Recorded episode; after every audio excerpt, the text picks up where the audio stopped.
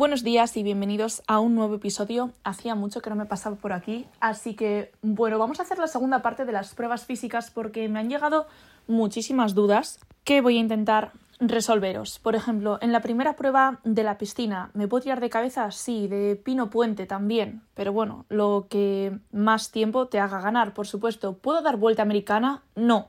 Cuando llegas a los 25 metros, no puedes hacer la vuelta americana, tienes que tocar la pared con la mano que se vea por fuera y luego puedes impulsarte con los pies. El uso del gorro es obligatorio y el uso de las gafas es opcional. No hagáis nada el día de las pruebas que no hayáis hecho antes. No os compréis unas gafas y las saquéis de la caja en el vestuario de Arcaute. Probároslas, tiraros a la piscina con ellas puestas, no vaya a ser que te las pongas, te tires, estén mal ajustadas, acabes sin gafas o con el bañador en... de sombrero.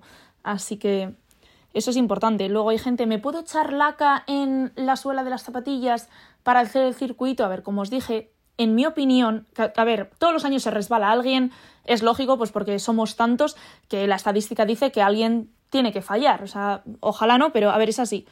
Pero el suelo agarra bien. No os compréis unas zapatillas nuevas y las estrenéis el día de las pruebas. Es que esas cosas no, porque no es buena idea hacer experimentos el día de un, de un examen. Y yo no me echaría laca, la verdad. No me echaría ningún producto porque ya echan un producto en el suelo. Por otro lado, muchos me preguntáis ¿y qué cenas el día antes? ¿y qué desayunas? ¿y qué puedo comer? Hay gente que va a empezar a tomar eh, remolacha, que se concentró de remolacha, que si no sé qué rollos del ácido láctico. A ver, mmm, lo que os he dicho antes, si llevas tomando eso tiempo y ves que a ti te sienta bien y que tu cuerpo responde bien a eso, continúa tomándolo, si así lo deseas. Pero no toméis algo una semana antes, antes de las pruebas, porque otro lo toma, porque a ti igual te sienta mal y igual, no sé, no sales del baño en toda la mañana de del día de las pruebas. Es que, no sé, no hagáis experimentos. Luego, yo, por ejemplo, estoy bastante en contra de esa gente que cena fatal, come un mogollón de carbohidratos, eh, luego desayuna palmera de chocolate. O sea, a ver, que sí, bien, de acuerdo, la comida de hoy es la gasolina de mañana, pero la gasolina tiene que ser limpia la gasolina cuanto de mejor calidad sea, mejor va a responder nuestro motor. Yo me preocuparía en cenar pronto, yo no cenaría más tarde de las 8. O sea, yo para empezar soy una persona que hace ayunos, que yo desayuno y como, y no como nada hasta el desayuno siguiente y entreno en ayunas y todo eso. Pero bueno, para los que cenéis, cenad pronto, no más tarde de las 8, descansad todo lo que podáis esa noche, no entrenéis muchísimo los días previos, moveros algo, id a pasear, ir un ratito a la cinta, a la elíptica o lo que sea, pero bueno, las cosas lógicas.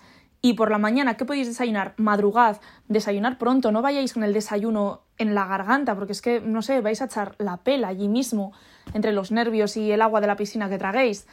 Entonces, no sé, ¿qué es una buena opción? Pues desayunar avena. ¿Qué tiene la avena? Que es un carbohidrato con muy bajo índice glucémico y es la energía que te aporta está muy sostenida en el tiempo.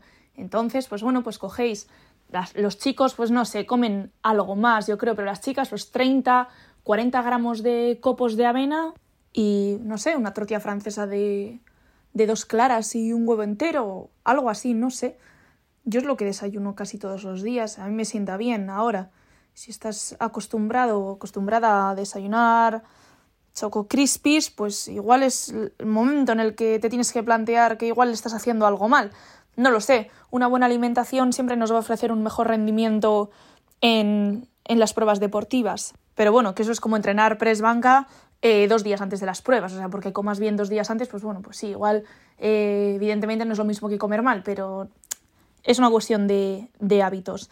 Así que nada, chicos, el siguiente podcast que tengo preparado, lo que pasa es que estoy hablando con compañeros de diferentes policías, es el organigrama, tanto de la Archancha como de las policías locales. Sobre todo me interesa de la policía local de Bilbao, que es así como la más potente, tiene muchas unidades que os pueden ser interesantes. Además es que salen en esta convocatoria, así que yo creo que os puede interesar. Es muy importante que estéis informados de, de las características de la empresa a la que vais a entrar.